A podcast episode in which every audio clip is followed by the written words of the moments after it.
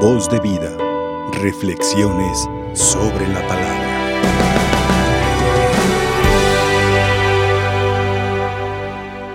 ¿Han oído hablar acerca de la existencia del síndrome del nido vacío?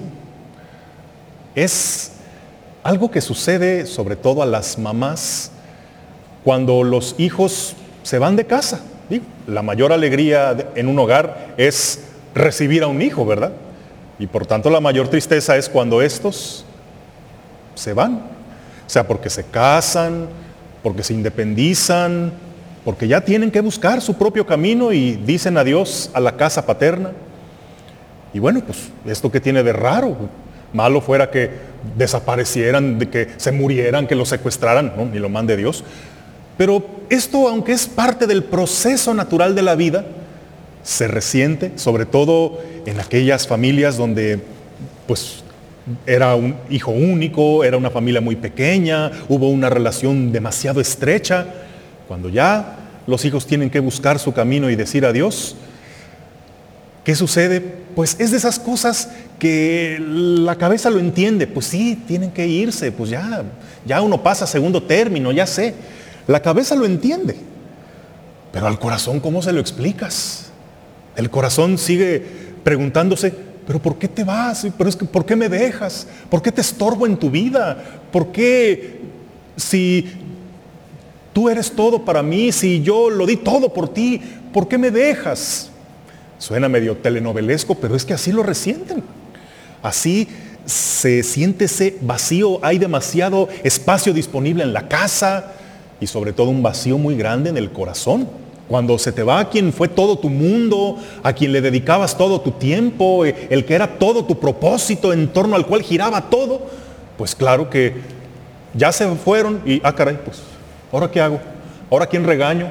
¿Ahora quién le, hago de comer? ¿Ahora quién le lavo la ropa? Ahora, pues, me sobra demasiado espacio. Y eso es lo que se le conoce como el síndrome del nido vacío.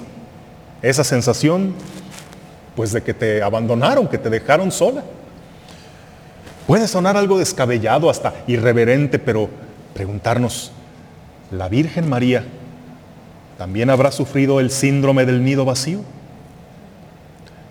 La Santísima Virgen, que con todo y lo Santísima no se le quitaba lo humana y lo sensible, ¿habrá resentido la ausencia de su Hijo Jesús? Considerando algunos factores considerando que Jesús fue su único hijo.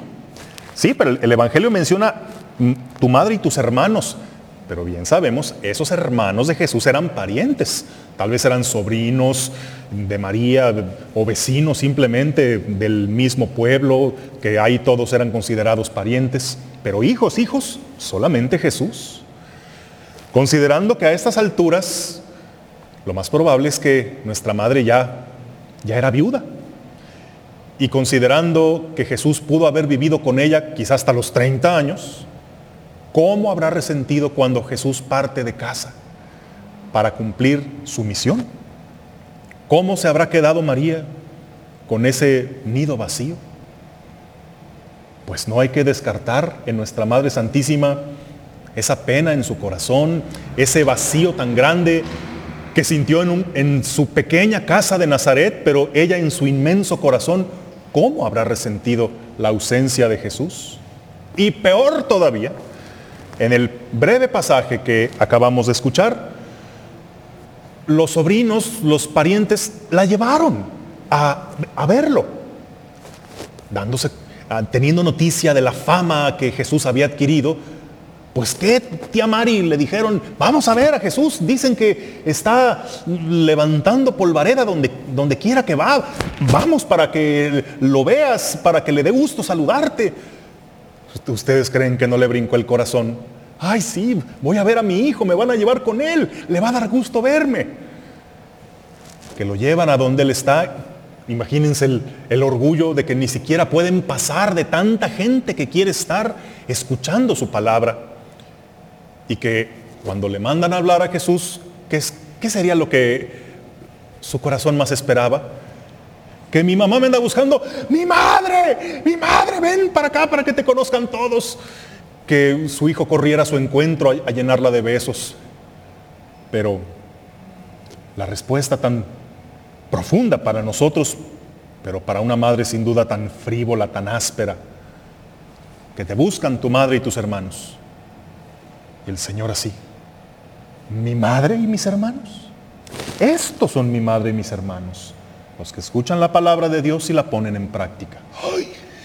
Digo, para nosotros qué profundo. Fíjate nomás, Jesús está trascendiendo los lazos familiares porque está formando una nueva familia que es la iglesia, a la que se entra no por lazos sanguíneos ni por palancas, sino por el cumplimiento de la voluntad de Dios, por la escucha atenta de su palabra. Con esto Jesús obviamente no está despreciando a la familia, mucho menos a su madre, simplemente está queriendo hacerles entender que Él viene a formar ahora una familia más grande y trascendente, vinculada ahora por la fe. Claro, para nosotros qué respuesta tan profunda, tan sublime, pero para el corazón de una madre, ¿cómo se habrá sentido ese, no, estos son mi madre y mis hermanos? ¿Qué es lo que lee el corazón de una madre? ¿Cómo? O sea que ya no te hago falta.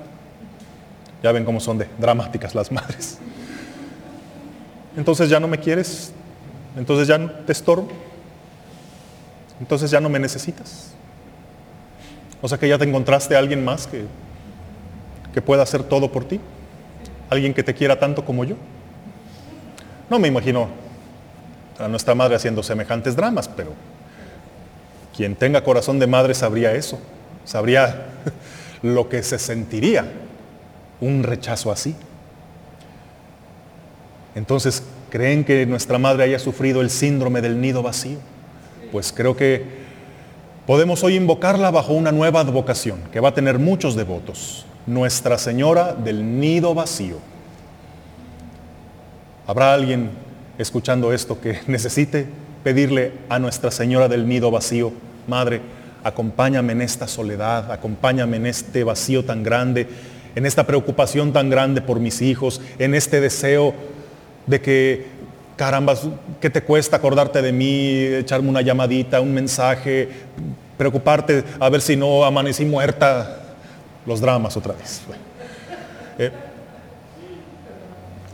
pues sí, muchos devotos tendrá Nuestra Señora del nido vacío, pero no se queda solamente en el aspecto de que, ay, qué tristeza, ay, qué, drama. María nos enseñó a trascender también ese vacío. Porque, ¿qué sabemos de María después de eso? Que se regresó a su casa a sentirse solita y desdichada. Ella se decidió a también volar de ese nido para ahora seguir a su hijo, pero de una nueva forma. Ahora también como su discípula.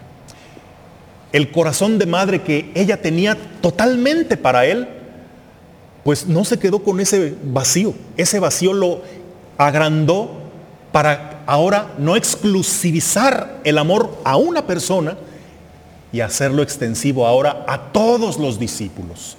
Ahora su maternidad se haría extensiva para todos por encargo del mismo Jesús. Esa necesidad de amar, María ahora le buscaría un nuevo cauce, un cauce más grande. Haría algo donde ella pudiera sentirse también útil, amada, donde fuera capaz de desbocar todo el amor del que era capaz.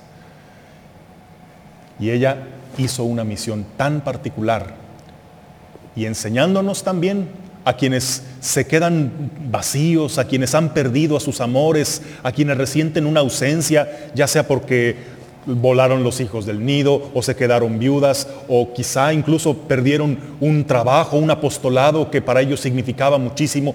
A ver, ¿Qué sigue entonces para mí?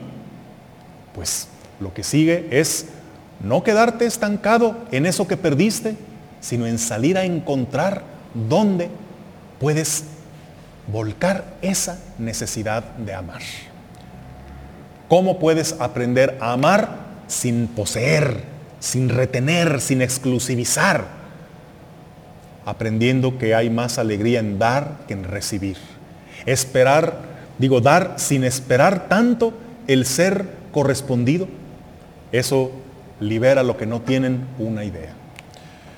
Encomiéndense a María Nuestra Señora del Nido Vacío, no solo para llenar las soledades, sino para que, como ella, aprendamos a también volar del nido y descubrir la nueva misión que Dios nos da en una nueva etapa de la vida. Hay que aprender a cerrar ciertos ciclos, a decir, bueno, esto se acabó, tengo que aceptar, y, pero en lugar de quedarme lamentándome siempre por todo lo que perdí, descubro ahora qué es lo que Dios espera de mí. Descubro qué es lo que tengo para ofrecer, en qué puedo entregar todo lo que me dejó la etapa que terminé. Me dejo querer, pero sobre todo lleno este vacío, amando y sirviendo ahí donde Dios más me necesita. Así que a todos los que tengan su nido vacío, dejen de vivir ahí nada más llorando su soledad. Junto con María también desplieguen sus alas para volar del nido y descubran lo que ahora el Señor tiene para ustedes. Por eso Nuestra Señora del nido vacío ruega por nosotros.